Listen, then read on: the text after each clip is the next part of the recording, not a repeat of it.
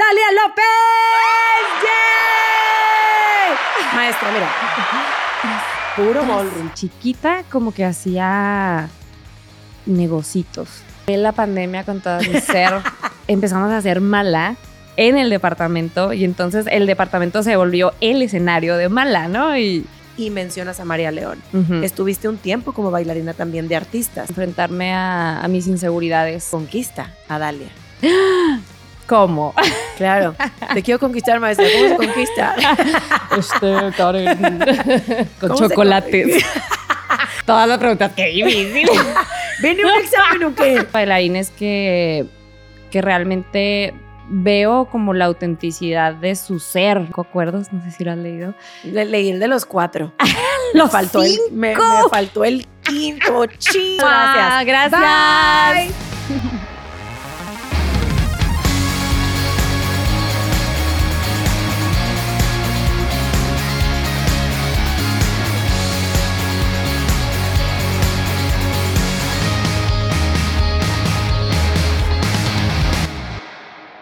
Hola, hola, mi nombre es Karen Guerra y te doy la bienvenida a un episodio más donde conmigo tengo invitados que inspiran, motivan y trascienden a través de la danza.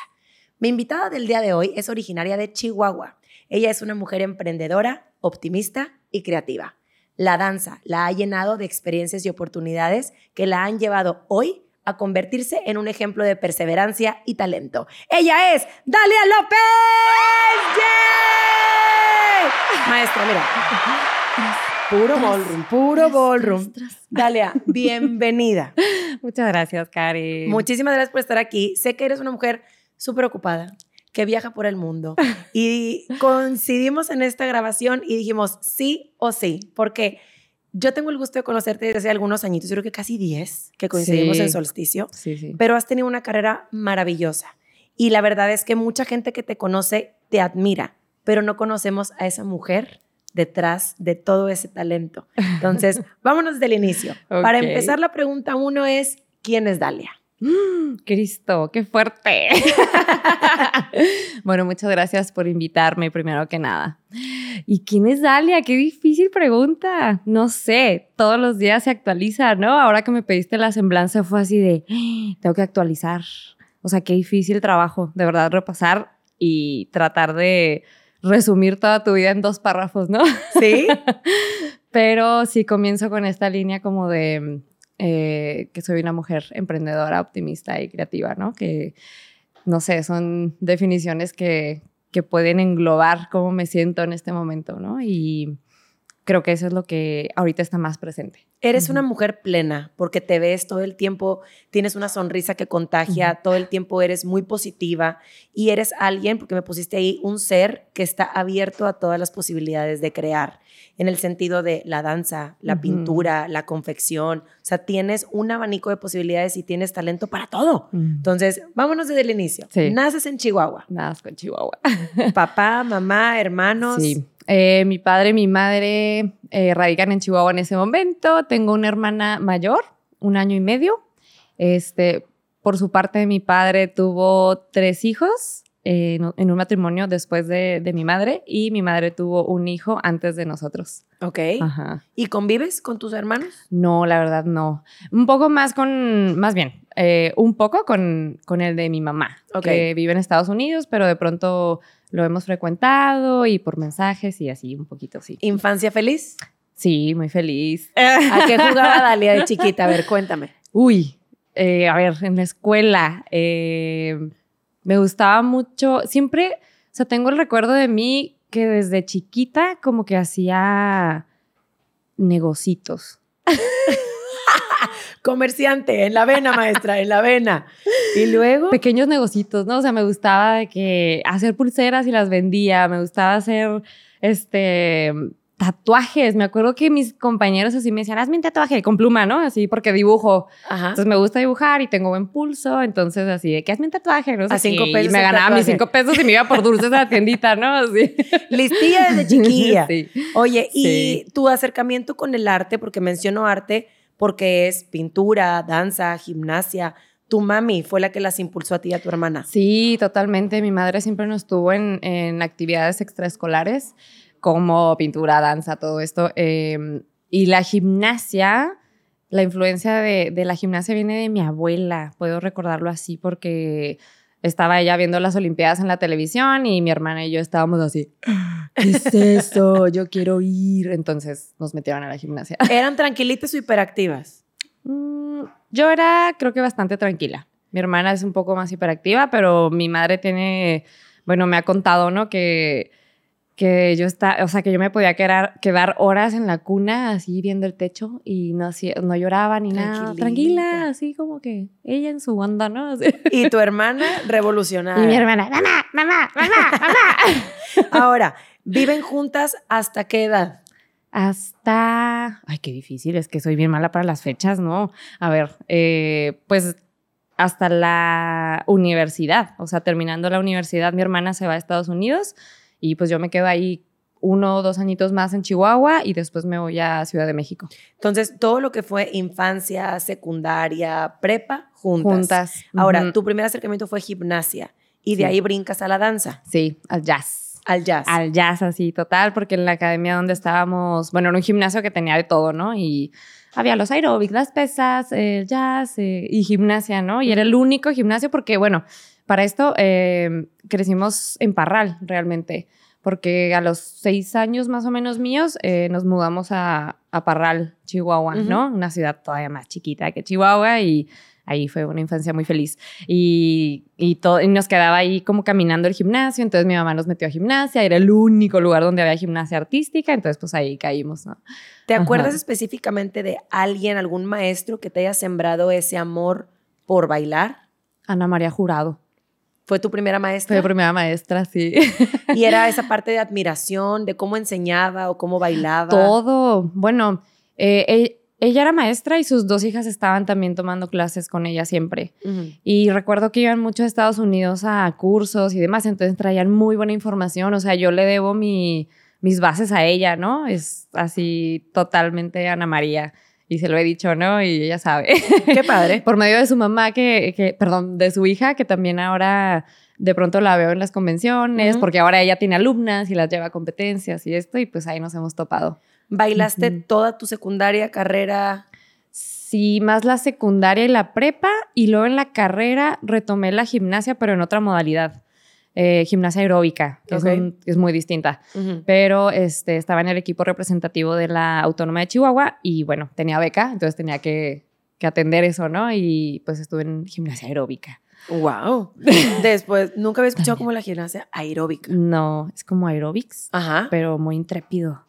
Ya, ¿y dabas clase también? No, en ese momento todavía no, hasta que salí de la carrera. Empecé a dar clases de jazz. ¿Ahí mismo con Ana María?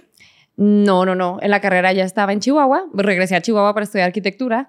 Salí de arquitectura y me puse a juntar mis pesitos para irme a Ciudad de México. ¿Te graduaste de arquitecta? Me gradué de arquitecta. Wow, maestra, no, aquí hay mucho, mucha, ¿cómo se dice? Un cofrecito lleno de... Sí, sí, la miscelánea me dicen de repente ahí. De monerías, un estuche de monerías. Ahora, nosotros coincidimos en esto que es solsticio. Para la gente que no sabe, era como un grupo que se audicionó a nivel nacional hicieron un reclutamiento de bailarines y abríamos conciertos para diferentes artistas. Entonces fue un semillero muy fregón porque conocimos, o sea, vaya, éramos muchos de muchos lados, pero todos, gracias a Dios, muy talentosos. Ahora sí que, sí. este, Ay, sí. sencillez aparte, ¿verdad? Este, pero vaya, todos como muy, sí, la humildad, pero todos dentro de nuestro nicho, algunas éramos directoras, otros coreógrafos, otros bailarines. Entonces, ¿cómo llegas tú a Solsticio? Yo hice la audición en Ciudad de México y casi acababa de llegar a la ciudad. O sea, había hecho la caravana Coca-Cola, ¿no? Así, mi primer trabajo en la ciudad. Este, y luego me avisaron de esta audición y pues yo fui. ¿Estabas en una agencia en México? No. Llegaste independiente. Ok. Te avisan de la audición, la haces en Ciudad de México y te dicen te tienes que ir a radicar a Monterrey unos meses. Y yo, claro que sí, como no, con todo gusto. Ajá, porque aparte eres alma libre, te encanta andar de aquí para allá. ¿No te casas con una ciudad? Pues no, realmente, bueno, o sea, podría decir que Ciudad de México ha sido mi base por los últimos ya casi 12 años. Pero sí, yo sí veo una oportunidad en otro lado y me gusta, pues Qué padre. Ahora, te viniste para acá, Estuvimos en solsticio, yo creo que unos cuatro o cinco meses, ya Ujú. considerando como el entrenamiento y las Todo completo. Y de ahí, honestamente, nos perdimos la huella. Sí. Hasta que después nos volvemos a encontrar, tú ya teniendo como todo este entrenamiento en el baile deportivo, que es todo un mundo. ¿Cómo llega la oportunidad del baile deportivo? Uy, una historia ahí bien, bien X, o sea, como las cosas de la vida cotidiana, ¿no? Que a mí me gustaba mucho el ballroom, o el baile deportivo, mejor dicho, este, desde que estaba en Chihuahua. Me gustaba mucho ir a bailar salsa y los bailes en pareja, latino y demás, y yo veía los videos así literal en YouTube, ¿no? De que el baile deportivo, no sé, no sé cómo llegó a mí, pero llegó. Y desde ahí me gustaba y entonces ya estando en, en Ciudad de México entrenando y demás, en, en academias, eh, platicando con una amiga fue así de, ay, me gusta mucho es- esto que no sé qué es, pero está bien bonito, ¿no? Y, y ya me dice, ah, yo tengo, o sea, yo estoy tomando clases de, de eso, de baile deportivo. Y yo, ¿dónde? Así. Entonces ya me llevó con Eric Vázquez y, y pues ya de ahí para el Real. O sea, Ay, me que le enamoré. mandamos un beso a Sí. Miss Yassi y a Eric, Sí, que son talentosísimos y me encantan. sí. Ahora, entras ahí a un Ujú. entrenamiento una vez por semana, empiezas a prepararte, pero pues el talento lo traes. Ujú. La facilidad lo traes, el ritmo, toda tu técnica evidentemente te ayudó muchísimo y empiezas a competir. Empecé a competir. ¿Qué, qué niveles hay en el ballroom? Yo empecé, de hecho, me salté unas categorías. Porque- Porque, Con la misma preparación sí, que claro, o sea, Eric me vio y ya me metió directo a la categoría. Creo que en ese entonces competía en D. Ujú.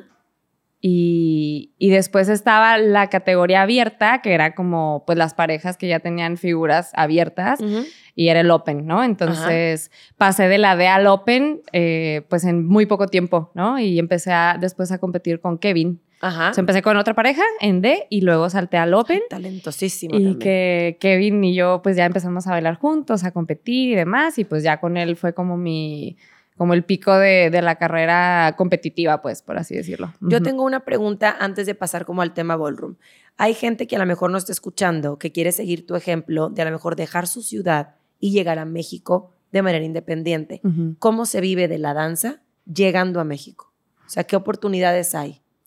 Pues mi historia va muy de la mano con, con esta escuela. O sea, quien me abrió muchas puertas realmente fue la maestra Guille en Danza 3. O sea, yo llegué a Danza 3, literal, así buscando clases de jazz. Y resultó que Danza 3 me quedaba a la vuelta de la esquina y yo, perfecto. Y llegué ahí yo sin saber realmente porque... Bueno, para esto, durante la carrera de arquitectura, eh, hice un año de intercambio en Ciudad de México, que fue donde descubrí el mundo y que podía vivir de la danza. O sea, fue, un gran descubrimiento. Y ahí fue donde, donde llegué primero a Danza 3 y con la maestra Guille pues me vio y me agarró luego, luego para mucho trabajo, ¿no? En televisión, comerciales, artistas, toda la danza comercial. Entonces, eh, regresé a Chihuahua, terminé la carrera, me titulé, todo esto y luego ya, eh, regreso a Ciudad De. México ya a radicar y pues volví a buscar a la maestra, ¿no? Y pues de ahí, hace cuenta, empecé a pues a conocer gente, este, y ya sabes, o sea, el gremio es chiquitito y, y todo, todo va pasando de voz en voz y antes era mucho esto, ¿no? De las audiciones, ahora creo que ya no hay como muchas audiciones, pero antes había muchísimas audiciones, entonces eh, de voz en voz, ¿no? Nos íbamos pasando el dato y ya te ibas presentando, entonces era audicionar, audicionar y buscar la papa, ¿no? O sea, estar ahí, como bien dicen, persiguiendo el hueso. Sí. ¿Cómo es el Sí. ambiente entre bailarines en Ciudad de México? Pues en ese, en ese tiempo, eh, ahora no estoy muy relacionada con, con el gremio de la danza comercial, estoy más pues en esta onda de, del baile deportivo, pero en ese entonces, pues yo, yo lo percibía como amigable, ¿no? O sea, son, sí, somos creo que como mexicanos muy fiesteros y amigables y siempre es como la chispa, ¿no? Y demás.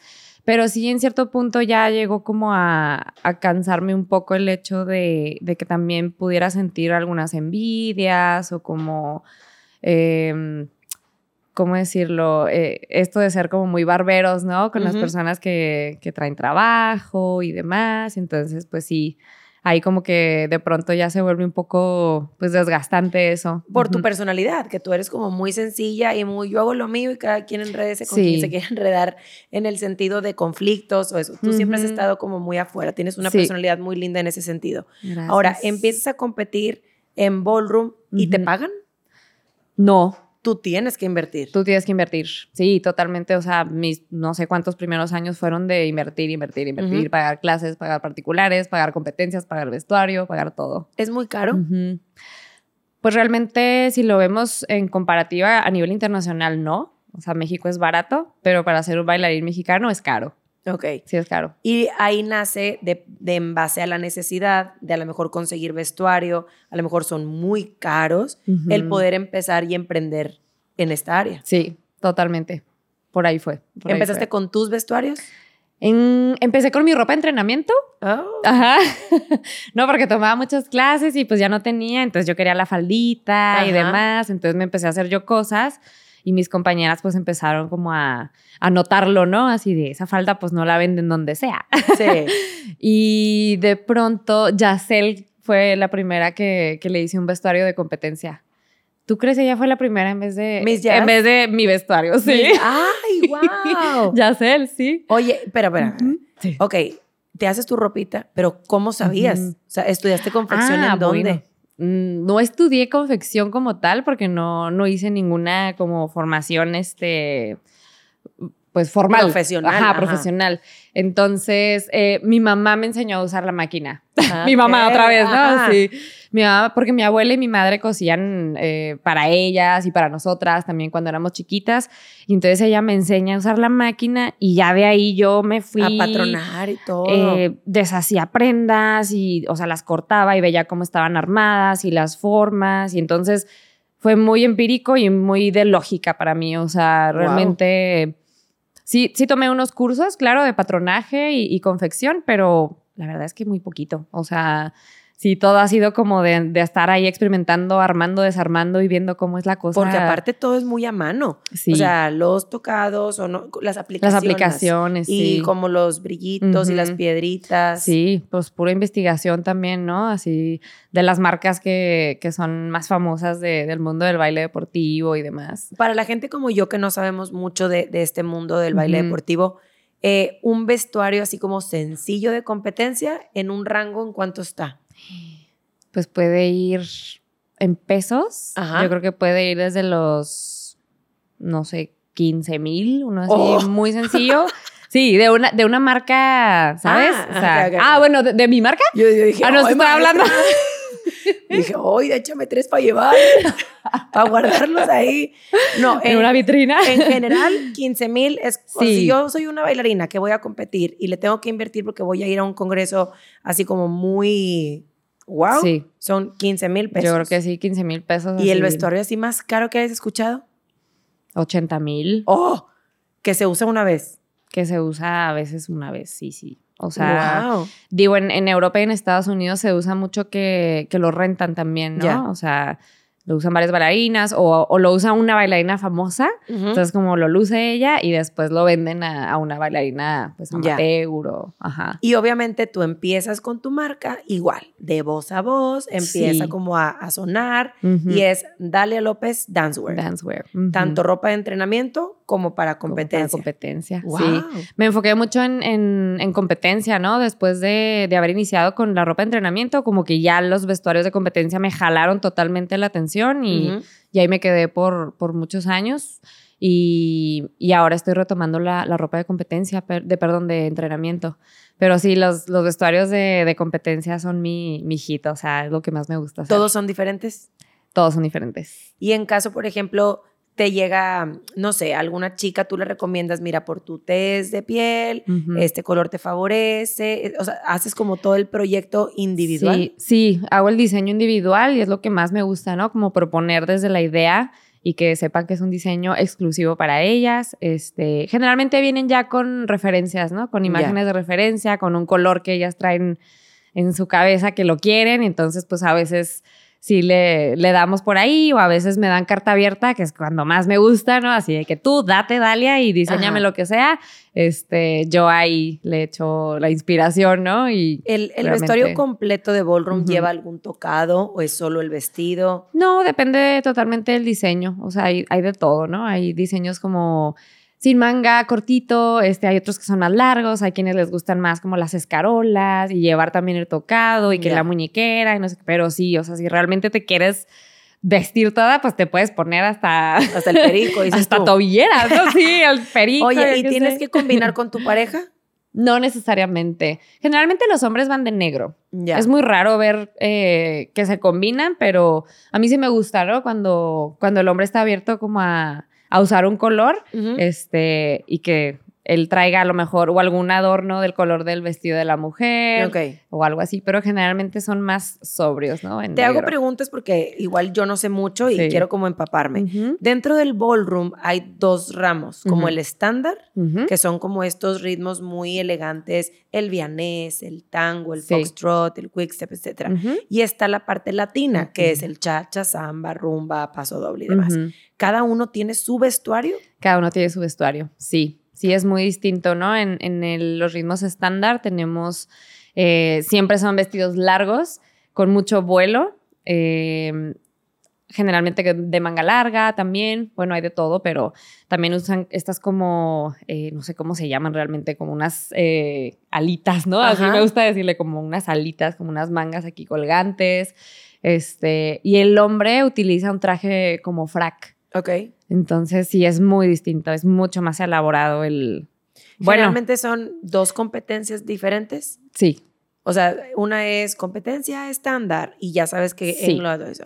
sí, tú como bailarín de baile deportivo puedes ser especialista o dedicarte solamente a la parte de latinos o solamente a la parte de estándar, pero también hay bailarines que se dedican a los 10 ritmos. Wow. Sí, demasiada No, información. y aparte, ajá, porque cada ritmo es un mundo. Sí. Y ahorita que yo apenas estoy en pañales a tu Sí. lado, este, que voy como conociendo las bases, digo, esto es volver a empezar. O sea, así como en jazz es plié, relevé, tendu, Sí, acá totalmente también nuevo. es una metodología, terminología, se trabaja de manera muy diferente, las Ujú. colocaciones de las manos, todo, todo, todo, todo, todo. Sí, Qué padre. sí. Ahora, dentro de, de esta parte de competencia y de, y de confección de vestuario, que empieza el boom y dale, súper reconocida y esto y demás, ¡pum! Pandemia. Pandemia. ¿Cómo vive darle a una pandemia? ¡Ah! Amé la pandemia con todo mi ser. O sea, fue lo mejor que me pudo haber pasado en Porque la vida. venías muy, muy de mucho trabajo y quisiste, fue un stop obligado. Sí, fue un stop obligado, pero yo me la pasé increíble gracias a una amiga, Alejandra Chen, Ajá. que resultó que, bueno, en ese momento estuvimos viviendo juntas y hicimos, hicimos y deshicimos en el departamento. O sea, se volvió así un laboratorio de experimentación, así cañón, o sea, este, bueno, eh, inició la pandemia, yo seguía dando clases online. Sí, tenía mucho trabajo. En el taller estaba full. Traía a María León, traía eh, vestuarios de grupos de, de baile deportivo y parejas y no sé qué. O sea, mucho trabajo y mucho estrés también. Eh, y entonces la pandemia fue así como, ok, el pretexto perfecto así para parar, ¿no? Y entonces eh, estuve sola como por, creo que dos meses. O sea, estuve como dos meses sola en mi departamento, así de que Pero gozando tú. sin hablar con nadie más que con el que me atendía en el súper, ¿no? Así. sí, gozando, gozando. O sea, yo me, en ese momento sí fue una conexión muy fuerte conmigo misma, ¿no? O sea, creo que todos volteamos mucho hacia adentro en la pandemia Ujú. y fue maravilloso. Y después eh, llegó Alejandra Chen, mi amiga con la que había trabajado antes, justo antes de la pandemia, en un, en un show de burlesque Ah. otra etapa de Dalia, y otra Ajá. cosa, ¿no? entonces, eh, bueno, el, show también tuvo que parar. eh, y entonces, estando en el departamento, pues las dos ahí en, el, ahí en el viaje y no sé qué. Y pues, ¿qué hacemos? Pues vamos a hacer un show.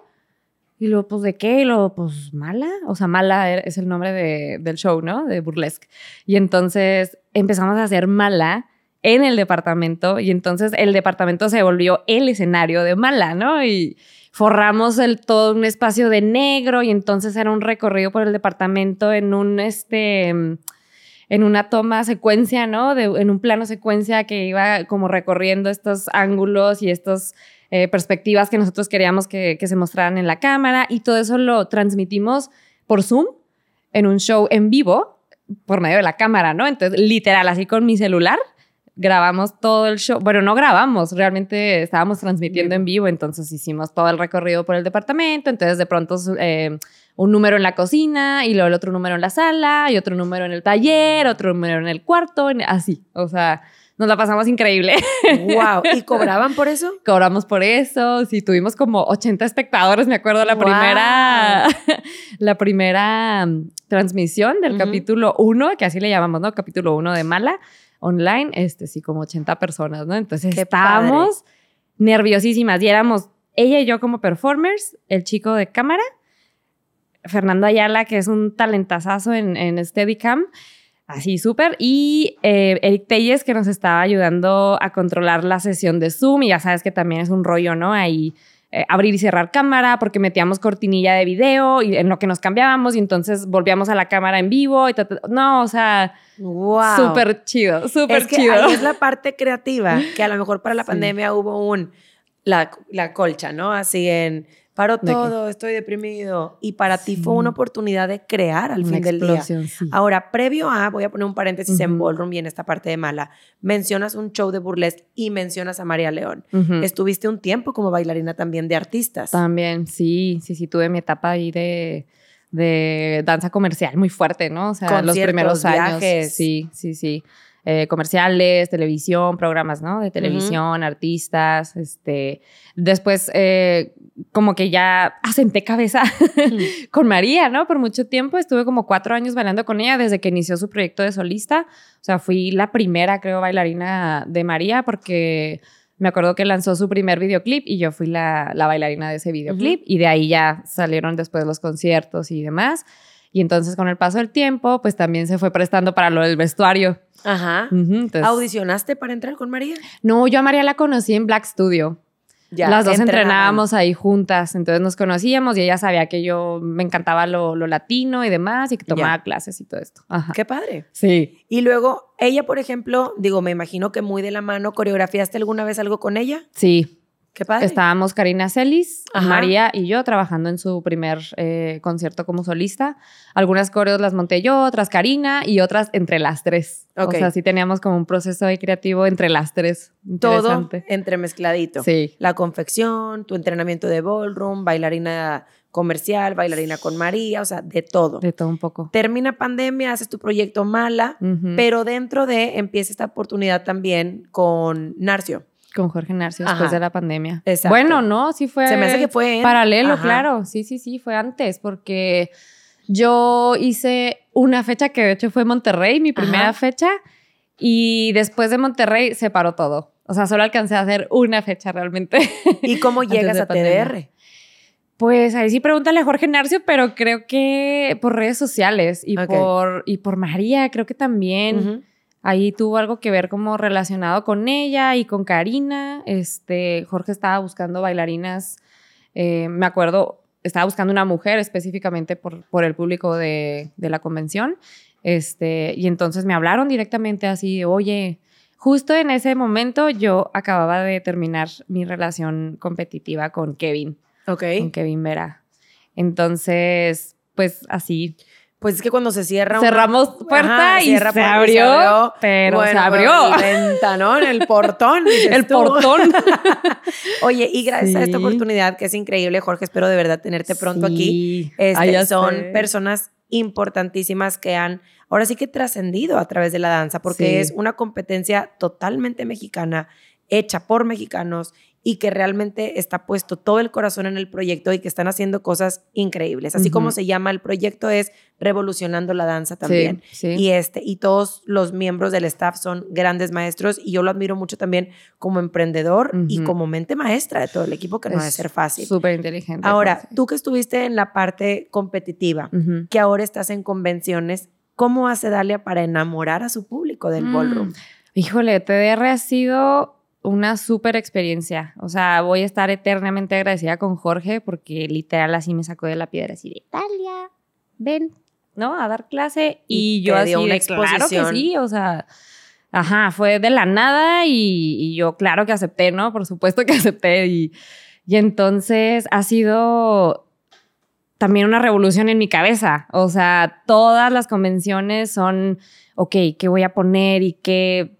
O sea, siempre pienso como en en dejar algo más, ¿no? Eh, más que solamente una secuencia de pasos, ¿no? Como procuro, em, no sé, alguna dinámica, este, él sabe, ¿no? Jorge sabe que de pronto llego y lo, Jorge, pueden sacar el celular en la clase para que se graben y no sé qué, no sé qué. Sí, sí, dale, dale. Oye, Jorge, ¿puedo traer a un maestro que va a tocar música en vivo? No sé qué. Sí, sí, dale, dale. Y Jorge encantado, ¿no? Así de que sí, esas ideas, o sea, traen como cosas distintas, ¿no? Entonces, sí, ha, sido bien padre trabajar en TDR, ¿no? Em, como personalmente, sí, una revolución también en mi cabeza y siempre procurando como, pues, dejar una semillita que, digo, a lo mejor a veces se queda solo en la intención, pero con la intención ya, ya cuenta, ¿no? sí, este, el, como dices tú, dejar huella en cada uno de los alumnos y que independientemente se enamoran de ti como bailarina, porque tienes un porte y una calidad de movimiento espectacular, y se enamoran del ballroom también, sí. porque empezó como un terreno virgen, por así decirlo, en el país y ya está empezando a tomar forma, Uf, ya suena. Sí, sí, eso me encanta, ¿no? Haber sido también como parte de este, de este primer impulso de... Exacto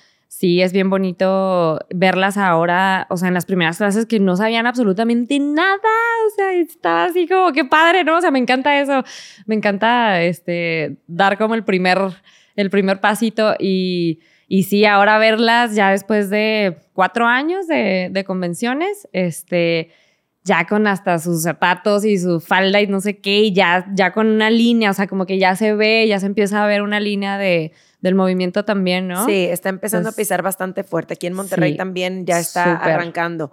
Ahora, dentro de toda esta carrera tan bonita que has tenido, ¿cuáles consideras que son las mayores fortalezas de un bailarín? ¿De un bailarín o de yo, bailarina? De lo que tú me quieras contar. ok, las mayores fortalezas. Creo que... A ver. Tricky question. Yo diría que el instinto. Bueno, para mí ha sido el instinto. Eh, creo que el, hecho de decidir, ¿no? O sea, por qué camino eh, caminar y estas decisiones que uno tiene que tomar siempre en cuestión laboral y personal y todo, o sea, porque todo tiene que ver con todo, ¿no? En la vida. Entonces, siento que pues un bailarín y, como en cualquier profesión, pues siempre te topas con estos momentos de, bifurcación, ¿no? Donde tienes que decidir, cha, cha, cha. Y entonces para mí siempre ha sido eh, la corazonada, ¿no? Así totalmente el instinto, como aprender a, seguir el instinto, creo que es una de las, de las cosas que más hay que fortalecer. O sea, no, no solamente como bailarín, como, como, humano, ¿no? O sea, ajá. Eso.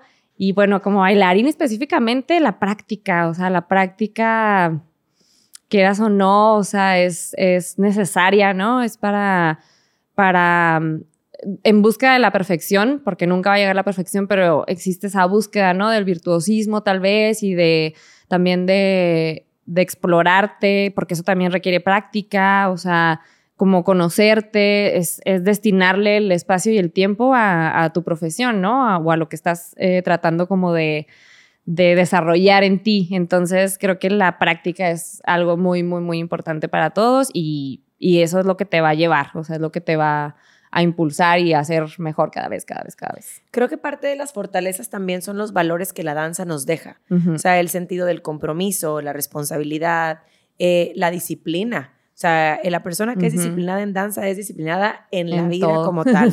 Y sobre todo eres una mujer de riesgos, porque aunque tienes como este instinto y son decisiones a veces difíciles, dejar tu, no, no a lo mejor tu país como tal, pero sí el Estado, tus amistades, tu familia y esa parte de, de arriesgarte a buscar una oportunidad, yo creo que es ahí donde has ahora sí que ha abierto esa puerta y te has convertido en tu mejor versión.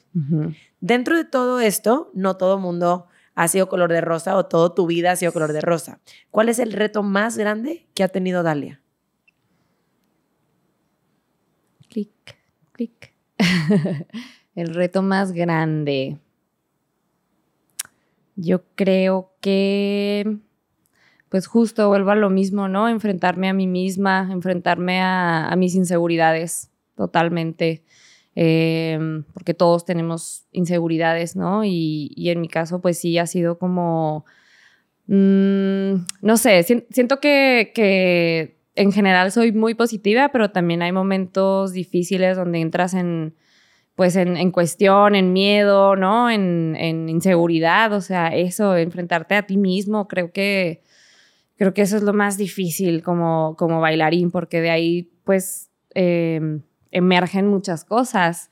Eh, desde ahí estás diciendo si, si vas a como a, desarrollarte bien o, te vas a hacer chiquito, ¿no? O sea, entonces creo que pues eso, enfrentarme a mí misma, enfrentarme a mis miedos. Y también que es una vida con incertidumbre, porque el trabajo que nosotros tenemos nadie te lo garantiza. O sea, todo es una puerta, abre la otra, una puerta, y el estar haciendo constantemente las cosas bien, pues también es una responsabilidad bien grande. Sí. Ahora, una de las satisfacciones más grandes que ha tenido Dalia a través de su carrera.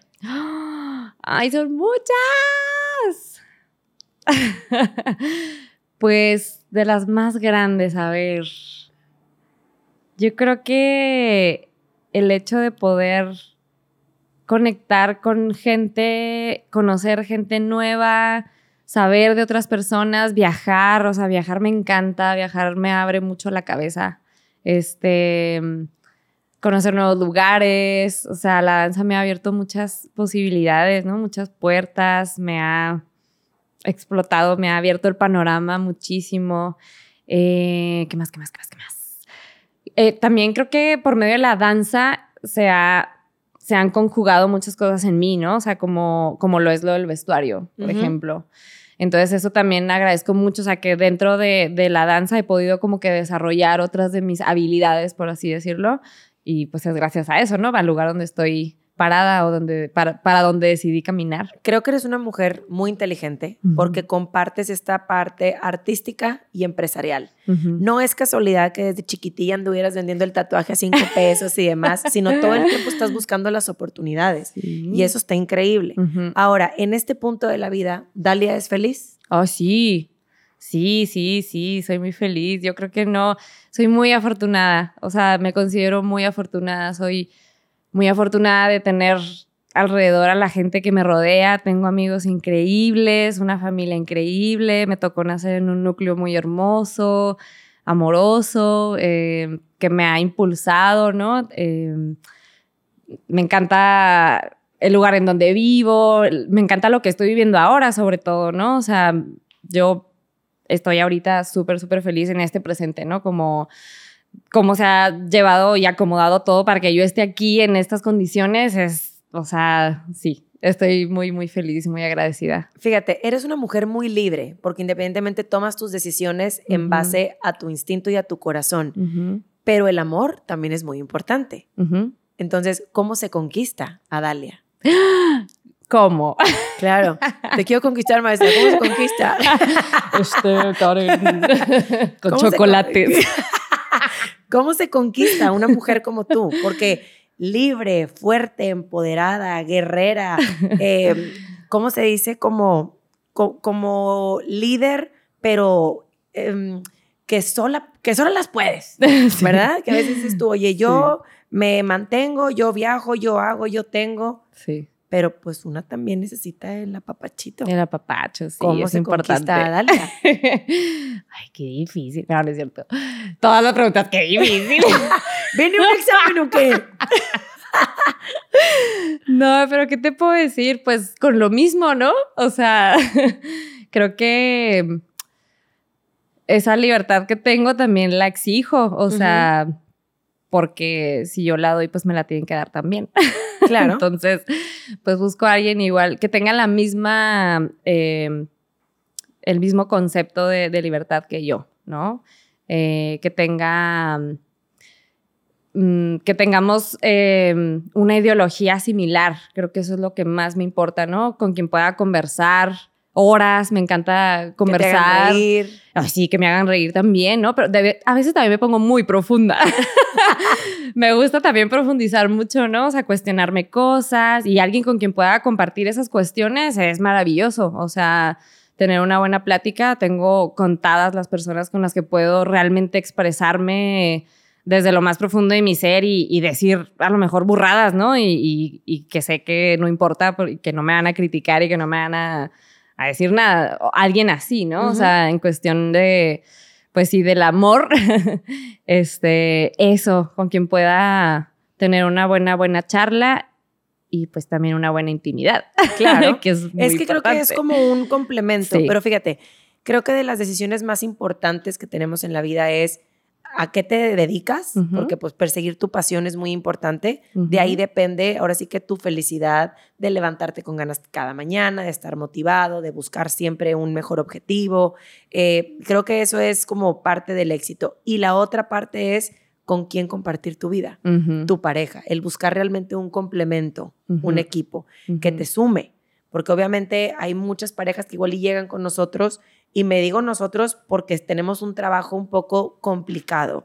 Nuestra vida es un poco diferente. No somos la ama de casa que está para el marido y que la cenita a las ocho y todos bien contentos y felices. Yo en mi caso no. O sea, yo encontré así como tú a ese hombre que me llena en todos los aspectos, que me deja ser, que me da esa libertad.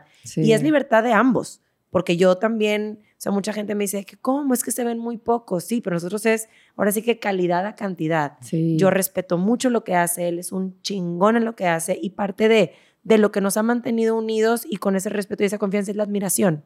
Mm. Entonces, ¿te gustaría alguien que fuera del mismo gremio? Que compartiera. Me es indiferente eso. Creo que, la, creo que el trabajo en realidad no es lo más importante, ¿no? Este, en la vida entera. O sea, yo le doy mucho peso también a, los momentos de relajación y al estar también sola, ¿no? O relajarme con él, con compañía o sin compañía, pero sí, este, creo que me gusta pensar en, un acompañante como un cómplice, un cómplice de vida, ¿no? Sí, es tu compañero de vida al fin del día. Ahora, regresando al mundo de la danza, ¿te ha tocado ser juez en competencias? Sí. ¿Qué busca Dalia como jueza en competencia? Una expresión auténtica. Es lo que más me gusta y de pronto creo que Jorge Narcio me regaña. Ay, no es cierto, me, me regaña un poco. Ay, porque no, no me voy mucho por la parte técnica, lo cual creo que es muy importante. Y sé que eh, a veces como que ya sí. Pero te vas mucho dejándolo un poco a sí, sí, sí, ajá. Dejándolo un poquito al lado, eh, sí me voy mucho con o sea, me llaman mucho la atención los bailarines que, que realmente veo como la autenticidad de su ser, ¿no? O sea, que, que veo algo distinto y a lo mejor están haciendo los mismos pasos técnicos, pero lo hacen de distinta manera. O sea, como que hay una búsqueda más allá de la técnica, ¿no? Entonces, sí, es difícil, eh, ha sido difícil también esta parte del jueceo porque al yo no querer competir, también estoy como, no en contra, sino que tengo pues mis, como mis reservas con, con el hecho competitivo cuando se trata de la danza. Entonces, por ejemplo, en TDR creo que es una, una convención que lo tiene súper claro, que lo tiene muy bien estructurado y que es muy objetivo. Entonces ahí como que puedo convivir con eso, ¿no? O sea, que en estas... Em, en estos eventos en donde tienes tu, tu, tabla de calificación y es muy claro y muy objetivo todo, entonces como que pues sí, o sea, lo hacemos lo más objetivo posible, ¿no? Pero sí me queda como esta parte de pronto de que, uy, pero es que es arte también, ¿no? Y entonces el arte, ¿cómo vas a juzgar el arte? Y cómo juzgas una expresión artística, o sea, no es no, o sea, para mí no se puede. Obviamente para eso tenemos como el tabulador y el reglamento y, los lineamientos de puntaje. Yo soy muy de tu estilo. O sea, a mí me encanta ver bailarines, evidentemente amo la técnica, pero muchas veces el corazón y la pasión del bailarín también es muy importante. Dentro de los 100 competidores del día, yo me imagino que Dalia no se acuerda del que levantó la pierna, porque todo el mundo levanta pierna, todo el mundo hace un, cambré, un tandí, un plié, un relevé, un salto hermoso. Yo estoy segura que te acuerdas de los dos, tres, cuatro que te llenaron el corazón y que te hicieron vibrar y ponerte chinita. Sí, sí, sí. Y que en ellos existe todo, ¿no? O sea, que está la técnica, pero que también está la expresión. Exacto. Esos son los bailarines que, que me llaman más. En este punto de tu carrera, ¿qué es el éxito? El éxito. Pues sería. Pues hacer lo que te propones. Hacer lo que te propones, ¿no? Y a lo mejor no, no llega como te lo imaginabas, ¿no? Este. pero atreverse, ¿no? También a, a aventarse, como cumplir objetivos sería, sería mi, definición de éxito en, esto, ¿no? Como tener algo en mente, una idea y atreverse a hacerlo, como para mí eso ya es un éxito, ¿no? El, dar el paso, o sea, dar el primer paso ya es como un éxito. y vienen como varios éxitos seguidos, ¿no? Es que no, no, no hay un fin, o sea, hasta que me muera, ¿no? Sí, uno no deja de trascender y evolucionar. claro. Y Dalia no es la misma que hace 10 años, ni que de 5, ni que de 1. Que evidentemente eso venimos, venimos a aprender y a crecer. Y sobre todo creo que parte de nuestra responsabilidad es, como dijimos hace rato, sembrar en, en los niños, pero también trabajar siempre con bondad. Trabajar siempre en pro, por y para ellos. Evidentemente uno no se puede dar al 100%, porque también somos humanos y tenemos como nuestro propio, ahora sí que decisión, ser y, todo, pero siempre trabajar con mucho corazón. Creo que también es parte del éxito. Para mí en lo personal el éxito es sentirte plena en cada, ahora sí que época, temporada, temporada Netflix de tu vida. Exactamente. El poder dormir tranquila, el poder tener una eh, tranquilidad de que estás haciendo bien las cosas por y para los demás Evidentemente, y a lo mejor me voy a oír como muy rebuscada, siempre buscando tu propio objetivo, pero no puedes ir como tumbando ni aplastando a los demás para brillar. Siempre tiene que ser como un, un conjunto de. ¿Con qué sueñas? Literal, con mucha agua, con muchos artistas. tengo sueños recurrentes, los tengo apuntados, todos mis sueños los apunto. Bueno, últimamente no lo he hecho, pero tengo cientos de sueños escritos. ¿Y todo eso lo plasmas a tu vida? ¿Tienes como de repente alguna premonición que diga, eres tú? Mm, sí. Eh, soñé con artistas y se me cumplió. O sea, si eres de esas. No tanto como premoniciones, pero ya logro identificar como las etapas en las que estoy viviendo. O sea, como que mi ser me dice qué está pasando por medio de los sueños. O sea, hay como, como etapitas. Entonces tuve la etapa de que soñé con mucha agua y luego tuve una etapa donde llegaba siempre tarde al aeropuerto, tuve otra etapa de que los artistas... ¿Y cómo relacionas a tu vida diaria? O sea, soñar con el agua. ¿Qué soñabas? Sí, ¿Mar? Pues es algo... Eh, ¿Tú nadando? Nada, soñaba con el mar, con albercas, con charcos, con... ¿Y cómo lo plasmas ahora en la vida? es una cuestión muy subjetiva, ¿no? Y creo que también muy personal tiene que ver a lo mejor con fluir, si el agua está clara, si el agua está oscura, o sea, como que sí, sí, sí tiene que ver con, con cuestiones muy profundas, creo, de, de lo que vives, ¿no? En, Cuando estás despierto. Ajá. Tú siempre vives al hoy por hoy. Porque al fin del día creo que lo, lo, interesante no es ni estar en el pasado, porque obviamente es afligirnos, y estar en el futuro es estar ansiosos. Entonces, tú consideras que el presente es hoy y vives el hoy. Pero independientemente, mi pregunta es, ¿Cómo te ves en 10 años? Ok, interesante porque sí tengo una visión a 10 años. tengo una visión a 10 años que se ha ido transformando, ¿no? Como dices, vamos, vamos avanzando y nos vamos y vamos cambiando, ¿no? Día con día. Pero hoy, mi visión a 10 años será a lo mejor eh, tener eh, una vida muy sencilla, Estoy tratando de simplificar mi vida todo el tiempo porque mi mente es muy compleja a veces y quiero hacer todo, quiero hacer todo en un segundo. Entonces tengo esta eh, exceso de ideas, ¿no? Y de cosas que quiero hacer, pero poco a poco las he ido acomodando y entonces eh, trato de simplificar mi vida lo más que se pueda, ¿no? Eh, entonces me veo con una vida muy sencilla, me veo rodeada a lo mejor de, de la gente que me está rodeando ahorita, ¿no? Las, las quiero conservar porque las amo y quiero que me acompañen hasta el final, hasta mi final o hasta su final. Este, varias personitas muy especiales. Eh, rodeada de esas personas, eh, con un trabajo que me llene como, como estoy, o sea, realmente sí, como estoy ahorita, ¿no? O sea, quiero, viviendo quiero seguir, quiero seguir en esto. Y bueno, proyectos, a lo mejor también hay muchos, ¿no? Ideas de, por ahí tengo otros intereses eh, en relación a la arquitectura, que es este sueño, sueño con una casa de bambú. Ok. estuve, hace dos años estuve viajando y, me involucré mucho en este tema de los voluntariados, ¿no? Y en el tema de la permacultura. Entonces, un poco hablando de temas de, del medio ambiente, de la autosustentabilidad y demás. Y entonces tengo mucho en la cabeza como mi idea de no, sé, a lo mejor me voy más lejos de 10 años, ¿no? De, de, ya muy grande, este, en mi casita de bambú, enseguida de la playa, muy tranquila y a lo mejor todavía teniendo gente de la danza alrededor. Pero bailando ballroom, maestra. Bailando pero bailando o enseñando ballroom o yo qué sé, pero bailando, sí, bailando algo, o sea, moviéndome todavía, ¿no? Sí. Fíjate, dentro de tu vida, sido una vida maravillosa, llena de muchos regalos. Te veo feliz, te veo plena y eso me encanta. Tienes una sonrisa muy transparente porque de verdad, o sea, eres una mujer positiva, optimista, no solo porque yo lo haya leído en tu semblanza, porque tú te consideres, sino creo que toda la gente que te conocemos lo sabemos. Pero independientemente estamos enfocadas el día de hoy a la danza. ¿Qué le agradece Dalia a la danza?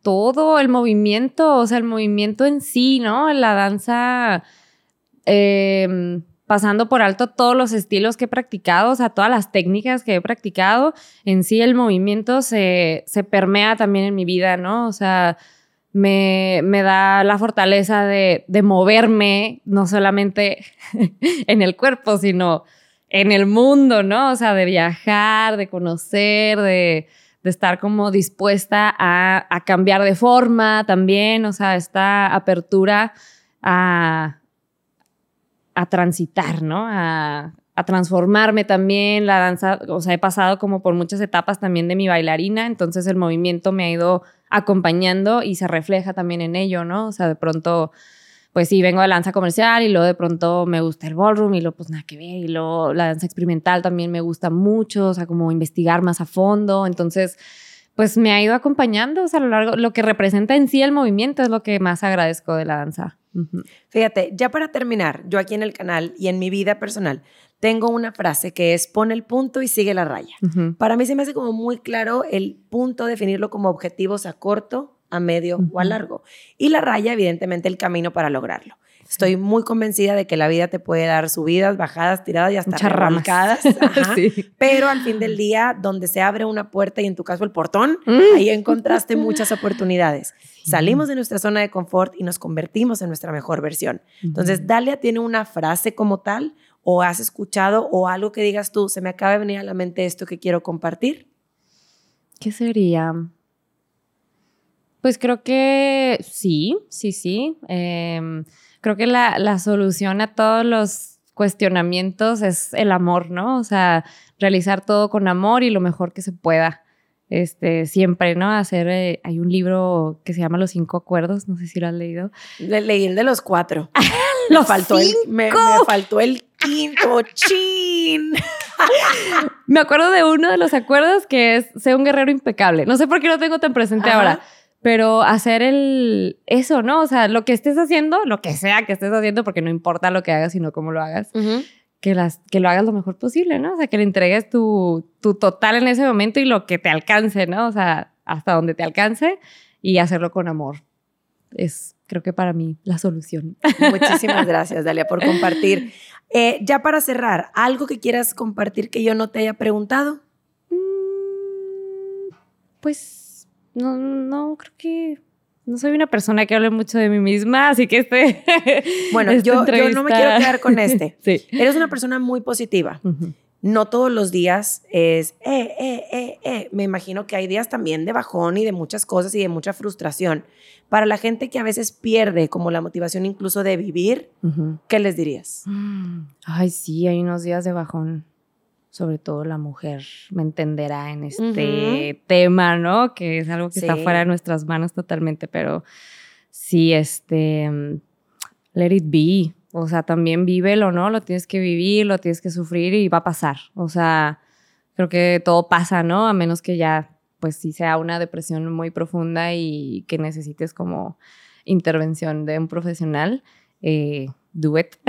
como... No, e independientemente, buscar ayuda, eh, volver a tu, tu, lugar feliz. En este caso, pues para mí es la danza. O sea, para mí la danza representa todo lo que es mi vida, aunque Karen, yo sé perfectamente quién es Karen, la mujer. La danza ha sido parte fundamental y es quien me ha salvado en mi felicidad, en mis tristezas, en mi enojo y cuando bailo creo que suelto. Entonces, yo, por ejemplo, si yo me preguntara a mí misma, creo que el consejo es siempre terapia, ayuda y regresar a tu lugar seguro. Sí, la terapia es importante, ¿no? A veces juzgada, pero sí, es súper importante tener eh, un punto de vista externo. A veces ayuda muchísimo, ¿no? Como algo más objetivo, que de pronto nos perdemos en nuestra propia subjetividad y alguien que te diga, hey, despierta, y es aquí, ¿no? Este, Exacto. Claro, sí, ayuda muchísimo, pero... Sin juzgar y sin nada, pero pues es muy valedor, así como dicen, la terapia es canasta básica. Canasta básica. En, estos tiempos. Y pues sí, o sea, vivir también eso, ¿no? Porque es otra de las emociones que son inevitables, entonces entonces el miedo, la frustración y todo eso va a llegar y pues lo tenemos que pasar. Entonces,